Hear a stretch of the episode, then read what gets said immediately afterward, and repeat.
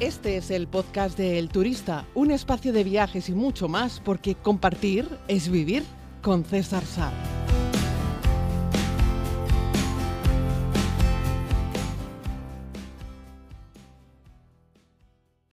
Saludos a todos y a todas, querida comunidad. Vamos con este nuevo episodio. El otro día, que les hablaba un poquitito eh, sobre la llegada al país, a, Arabia Saudí, a la capital, a Riyadh, eh, hablando fundamentalmente de la aerolínea. Bueno, en el día de ayer, si quiere más lejos. parece que ha hecho tantas cosas en un día en esta ciudad que parece que ha pasado un mundo de tiempo, pero ha pasado solamente veintipico horas y decirte que bueno, la ciudad es extensa y que la mejor forma de moverse de un, lugar a otro es utilizando el servicio de transporte eh, privado. Es decir, tienes que moverte pues, pues en un Bolt o en un Cabify o tienes que moverte en, bueno, Cabify no hay, es un Bolt, en un Karem o en un, en un Uber, por ejemplo, serían las tres opciones más recomendables o ya, si no directamente uno de los taxis verdes que hay en la calle que los puedes parar que son más caros eh, para moverte de un lugar a otro. Decir que el país es seguro, inmensamente seguro, así es que cualquiera de las opciones va a depender de tu decisión y tu capacidad de precio y tu capacidad de anticipación. Eh, hay veces que cuando pides un vehículo de estos, pues tardan mucho en llegar. Eh, la ciudad es muy extensa, es la ciudad más poblada y no, es, no ha crecido hacia arriba, sino ha crecido pues como, como Las Vegas, por decirlo de alguna forma. Hay un par de zonas de rascacielos y el resto es todo en horizontal. Eh, casas, construcciones de dos plantas, tres plantas a lo sumo y hasta el infinito, hasta donde, donde les apetezca, porque están rodeados de desierto eh, por todos lados. Quería que este podcast y la experiencia que yo viví al llegar al aeropuerto de Riyadh les sirviese como ejemplo y que nos permitiese hacer una reflexión sobre hasta dónde podemos llegar, cuáles son nuestros límites a la hora de elegir eh, un transporte y hacerlo seguro. Creo que tenemos que diferenciar por un lado lo que puede ser una, un inconveniente, una incomodidad, que es lo que yo sufrí y ahora les contaré, de lo que tiene que ser un hecho peligroso, que en este caso no lo es, ni lo iba a ser, ni lo hubiese sido de ninguna de las razones, porque este es un país increíblemente seguro y nadie te la iba a jugar con respecto a cometer un delito. Lo que sí puede ocurrir es que intenten pues ganarte la mano, engañarte en cierta medida intentar renegociar. Bueno, pues yo llegué al aeropuerto y bueno, con una conexión de aquella manera, con la wifi del aeropuerto, eh, pues eh, pensé en pedir un Uber en este caso. ¿Qué pasa? Que mientras tienes la conexión del aeropuerto, pues va bien, pero una vez que sales, pues lo que ocurre es que temes perderlo, lógicamente, la conexión del aeropuerto. Si luego tienes que ir a buscar el vehículo pues en un parking y ya no tienes conexión, y si tienes que escribirte con el conductor y ya no tienes conexión, pues el problema que tienes ahí a la hora de solicitar uno de estos servicios es que te quedes desconectado. Así es que en, ese, en esos casos muchas veces lo que hago es abrir la aplicación en el aeropuerto y ver lo que me pide la aplicación por un trayecto. Y a partir de ahí se te acerca siempre un montón de gente para pedirte un servicio de taxi. Yo lo que suelo hacer es enseñarles la aplicación y decirles que ya voy a pedir uno, que ya voy a pedir un Uber, por ejemplo. ¿no? Eh, y ese precio te sirve como referencia. Saber que luego el taxista que está allí ofreciéndote el servicio nunca lo va a hacer más barato de lo que te va a dar una de estas aplicaciones. Son un poco más caro. Pero a ti te sirve para saber un poco la referencia y decir, venga, pues por un poco más me voy con el taxista, que ya lo tengo aquí delante, y no tengo que estar pendiente de si pierdo la conexión con la aplicación, por ejemplo. Y esto lo hago en lugares eh, donde sé que bajo ninguna circunstancia voy a tener un problema de seguridad como por ejemplo Arabia Saudí. Así es que nada, yo pues llegué a un acuerdo con un taxista en el aeropuerto por una cantidad un poco superior a lo que marcaba la, aplicación de Uber. Le acompañé, eh, nos metimos en el coche y emprendimos el viaje lo que había dejado muy claro yo al taxista era que se, yo iba a poder pagarle con tarjeta, ¿sabes? Eh, con tarjeta de, plástico o con el teléfono, vamos, con tarjeta bancaria, que no iba a pagarle en efectivo, porque no tengo efectivo. Eh, todos estos días aquí pago todo con tarjeta, no pago nada en efectivo. Así es que eh, con ese acuerdo por el precio y por el método de pago emprendemos la ruta. Y cuando estamos como, no sé, dos kilómetros por fuera del aeropuerto, estamos hablando de un trayecto de 45 minutos del aeropuerto al hotel en el que yo estoy en Riyadh. Por cierto, este podcast lo estoy grabando dentro de uno de estos vehículos, ¿vale? Que me hacía gracia poder grabarlo mientras me transportaba de un lugar a otro. Hay un señor con aspecto bonachón, eh, una barba curiosa y un precioso turbante al volante del vehículo que me está llevando de un sitio a otro y yo estoy aprovechando este trayecto para, para hacerles el podcast. El caso es que cuando llevaba dos kilómetros por fuera del aeropuerto, el, taxista me dice eh, que, es otra cantidad de dinero, que es más, ¿no? que en vez de ser 120 son 150. SARS, que es la, la moneda eh, Saudi Arabian Real, es la moneda local que además se llama como mi apellido, SAR, S-A-R. Y le dije que no, que son 120, que es lo que habíamos hablado, no 150. Y entonces ahí se, se genera un el que sí y yo que no, el que sí y yo que no, y el tono va, va subiendo. Pero bueno, va subiendo fruto de una negociación, pero y también de un cabreo por mi parte de decirle al tipo, no, esto no es lo que hemos acordado, hemos acordado 120, no 150. Y el tipo me baja a 140. Y le digo que esto no es un, mercadeo, que esto no es el. No, no estamos aquí para negociar, que ya lo hemos negociado en el aeropuerto, que ahora estamos solamente para transportarnos, no para negociar el precio. Y entonces me dice que no tiene una máquina para, para cobrarme, que me puede acercar a un cajero automático. Y le digo que no, que un cajero no, que yo no voy a pagar una comisión a un cajero automático para sacar un dinero en efectivo para pagarle a él. Que él ya me había dicho que me aceptaba pagar con tarjeta. Y entonces me dice que vale, que acepta lo de la tarjeta, pero que lo voy a pagar en combustible. Es decir, vamos a ir a una gasolinera y yo voy a poner la cantidad del valor del viaje en combustible en su coche. Y bueno, me parece bien. ¿Por qué me parece bien? Bueno, porque hay que flexibilizar un poco. Este buen hombre está buscándose la vida como puede y la única forma que ha encontrado de hacer valer ese dinero es meterlo en combustible porque combustible le va a tener que poner el coche sí o sí. Así es que invierte en combustible con mi trayecto. Pero cuando llegamos a la gasolinera, el tipo pretende que le ponga 140 y le dijo que no, y me dice que 130 y le digo que no. Y me mantengo firme. Y ahí es el consejo que les quiero dar, querida comunidad. Tienes que mantenerte firme. Si te ven dudar, si ven que, ay, que te da pena, no. O sea, tú ya has negociado un precio, ese precio se ha cerrado. Tenemos también que educar a esta gente que una vez que tú ya cierras un acuerdo, ese acuerdo es el que hay que cumplir. Por lo tanto, yo me mantengo en mis 13 de 120, es lo que vamos a poner al depósito. Y el tipo le dice al de la máquina que le ponga 130 y yo veo como marca 130 y yo le advierto que solamente voy a pagar 120. Él habla con el señor de la gasolinera, mmm, le tiene que espetar algo así como, no sé, yo y tuyo por el tono, ¿no? Como este cabrón me está fastidiando, eh, tal y que cual. Y yo me mantengo muy serio y muy firme.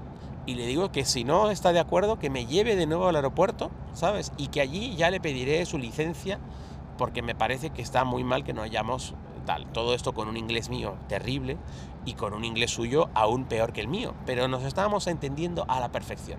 Al final en la máquina del surtidor colocan la cifra de 120 y insertan el combustible en el vehículo. Y el señor de la gasolinera mete el datáfono por la ventana y yo pago con mi teléfono la cantidad acordada y me quedo con una copia de los 120.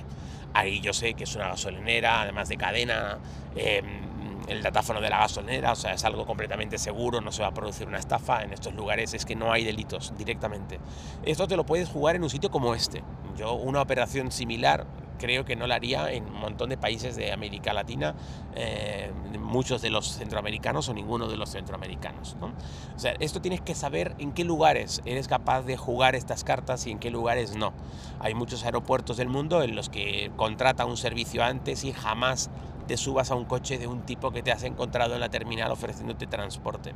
Pero aquí sí, en estos países lo puedes hacer porque son absolutamente seguros y absolutamente confiables con respecto a que no vas a tener un problema de seguridad. Pero he sufrido la incomodidad de aguantar a este tipo que cuando salimos de la gasolinera y todavía quedaban como, no sé, 25 minutos para llegar al alojamiento, fue llamando a todo Dios y a todo Dios le fue contando la historia. Lo digo porque iba escuchando un poco las palabras, ¿no? Él estaba contando esto mismo que estoy contando yo desde su punto de vista. Pues que este viaje no le rentó, que si ya los turistas pagamos con tarjeta y no pagamos en efectivo, con lo cual es peor para él, que si bla bla bla bla, pues me habrá puesto a parir, a caer de un burro, pero no es culpa mía. Él y yo llegamos a un acuerdo en el aeropuerto y yo lo que hice fue mantenerlo y mantenerme firme hasta el final.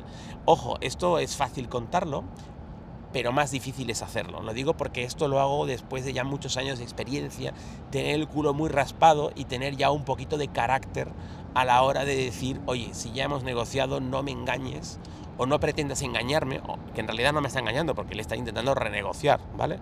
Eh, pero no pretendas renegociar conmigo algo que ya está negociado y me mantengo firme. ¿Qué pasa? Que habrá un porcentaje altísimo de gente, de turistas extranjeros, que acepten, que les dé pena o que no quieran discutir o que la situación les parezca violenta, etcétera, etcétera. ¿Qué es lo que hago yo? Flexibilizar, admitirle el tipo, porque yo ya estoy en el coche. Si el tipo no tiene datáfono, no tiene datáfono, el datáfono no se lo va a inventar. De alguna manera tiene que poder cobrar este tipo ese dinero en tarjeta. Por lo tanto, a mí me da igual que el datáfono lo lleve en el coche o que el datáfono lo tenga un señor en una gasolinera, me refiero que sea la empresa de la gasolinera por poner gasolina. Otra cosa es que el tipo pare en la mitad de no sé dónde, en la carretera, y aparezca alguien con un datáfono. Que hoy en día, que hoy en día, pagando con el wallet del teléfono no tendría ningún problema mientras yo vea claramente que en el datáfono pone la cantidad pactada y que está en la moneda pactada, claro, ¿no? que ponga de repente, yo qué sé, en vez de 120 eh, reales saudíes, ponga 120 dólares americanos, ¿no? por ejemplo. Pero bueno, teniendo claro esas, esas, eh, esas precauciones lógicas, de resto, eh, no habría ningún problema en pagar. De hecho, no es la primera vez que estoy de viaje en algún lugar del mundo, en algún país, y el tipo de la tienda le digo que no tengo dinero en efectivo, que solo puedo pagar con tarjeta, y el tipo se va a la tienda del lado y les pide un datáfono. O te pide que le acompañes si te vas cuatro tiendas más allá, estás, yo que sé, en Estambul, eso ocurría mucho hace años, si estás en Estambul y vas a comprar una alfombra y el dinero pues era más de lo que tú llevabas en efectivo, y el tipo no tenía datáfono y te metías cuatro tiendas más allá en Gran Bazar con un colega suyo, un primo, que tenía una tienda de lámparas y ese sí tenía datáfono. Entonces tú le pagabas al tipo y luego ya arreglaban ellos. Bueno, esto es algo muy común y no debe darte reparo ni peligro. Con esto lo que quiero decir es que no es que os quieran engañar, que es algo que se le achacan muchos turistas occidentales al mundo árabe en general. No, no es que te quieran engañar, ellos quieren renegociar, quieren ganarte por la mano ¿vale? Ellos quieren pedirte más generalmente de lo que valen las cosas, pero siempre en función a que tú les digas sí, que tú le digas ok, si tú no le dices sí, si tú no le dices ok, si tú manifiestas tu desacuerdo, ahí todavía no ha habido un acuerdo y por lo tanto él no te va a obligar, él no te va a poner un cuchillo en el cuello para obligarte a pagar la cantidad que, él quiere ganar por ese servicio. En ese sentido es una gran tranquilidad. Eh, no sé yo si una discusión como la que tuve yo con este taxista para llegar aquí a Riyadh, si la hubiese tenido eh, en otro lugar del mundo, con otro, ¿sabes? Con otro taxista, eh, ¿cómo hubiésemos terminado? Digo, porque igual yo hubiese terminado mal. el tipo hubiese sacado un arma y hubiese dicho, mira, chaval, a mí mm, tontería la justa, ahora me vas a pagar la nueva cantidad que quiero y a tomar por, ¿no? y ya está, aquí mando yo. En este caso no, afortunadamente. Pero eso ya te digo, te lo da la experiencia de lugares en los que tú te la puedes jugar y, no te la puedes jugar. También es cierto que en el resto del mundo es muy improbable que la persona quiera renegociar contigo una tarifa que ha quedado claramente negociada. Sobre todo porque quedó clara, porque no quedó solo a viva voz, sino que yo le había enseñado lo que costaba ese trayecto en Uber, que eran 103, eh, perdón, eran 105. Yo admití en el aeropuerto pagarle 120 y eso quedó escrito en la calculadora del teléfono, que es lo que yo utilizo para yo escribir y que el tipo escriba y ahí negociar y regatear y los dos vamos viendo una cifra que está escrita en pantalla sin ningún tipo de dudas. Yo ni uso los dedos, eh, sí lo digo en voz alta también en inglés, pero sobre todo quiero que quede bien claro escrito en una calculadora del teléfono y esa sería la recomendación que te hago. Este podcast es para hablar sobre cómo utilizar este tipo de transportes en según qué lugares, en base a este ejemplo en la ciudad de Riyadh, que he tenido la oportunidad de sufrir, entre comillas, vivir en estos días, eh, en el día de llegada directamente, y decirte que depende de qué lugares del mundo, habría que hacer como una lista, ¿no? Pero en los lugares con más problemas de seguridad, por supuesto deja el transporte ya cerrado de antemano, si puedes con el hotel o con alguna empresa de transporte para tu llegada y que te esperen ya con un papelito con tu nombre. En la opción 2 si hay, utiliza alguna de estas aplicaciones. Si hace falta, sácate una SIM card para tener datos y saber que no vas a perder la conexión Wi-Fi del aeropuerto mientras esperas por tu transporte por fuera y ciñete a lo que te dice la aplicación, que siempre te dice el nombre del conductor y la matrícula. No te metas en ningún vehículo que no sea ese, aunque vengan otros coches parecidos y te señalen con la mano, porque son gente que están ganándose la vida transportando personas, pero que no son el vehículo que tú has pedido. Así es que eh, yo recuerdo hace ya algunos cuantos años en Bolivia con unos problemas de seguridad enormes y pedir un Uber en un lugar en el que todavía estaba medio prohibido, aunque la aplicación estaba funcionando y había que subirse al vehículo casi que dándole un abrazo al conductor porque estaban por ahí los otros taxistas haciendo piquete contra los Uber. ¿no? El caso que eh, utilizar estas aplicaciones es muy seguro, muy, muy seguro, y te da una garantía de que no te subes con cualquier fulano o fulana, aunque generalmente es un fulano hombre, macho, el que te puede generar algún problema en según qué lugares.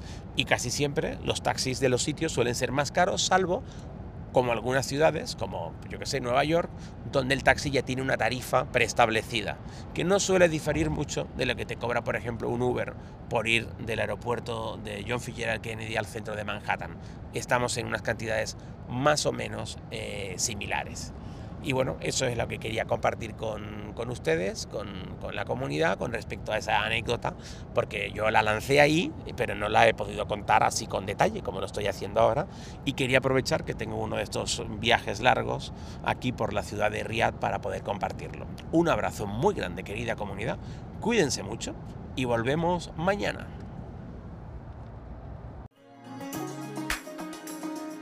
Y si aún no lo has hecho, puedes suscribirte a más contenido en los diferentes canales como YouTube, Instagram o Facebook buscando a César Sar. Gracias por escuchar este podcast El Turista, que es gratuito porque compartir es vivir.